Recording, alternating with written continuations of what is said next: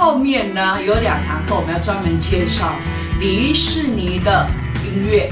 那迪士尼音乐呢？你看，一样又是一个全球都很红的这些卡通人物。我自己也会去买一些娃娃可爱的卡通周边商品。那这些卡通音乐，就是迪士尼的音乐，包含大家会去日本迪士尼，会去法国迪士尼，可能会去上海迪士尼、香港迪士尼。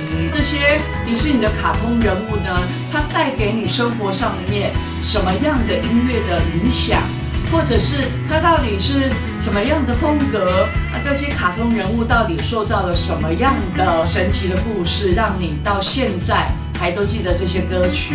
尤其像迪士尼的音乐呢，它其实刚好融合了全世界各地的不同的文化与历史，所以你在这堂课当中，你也可以介绍到很多什么是巴西音乐，什么是加勒比海的音乐，我们有小美人鱼。那什么是木兰？那我们用这个呃这个呃中国音乐的部分，那我们就知道说哦，这个东西是来自于普契尼啊啊这样的一些音乐的影响，这在我们的讲堂当中都会跟大家来介绍。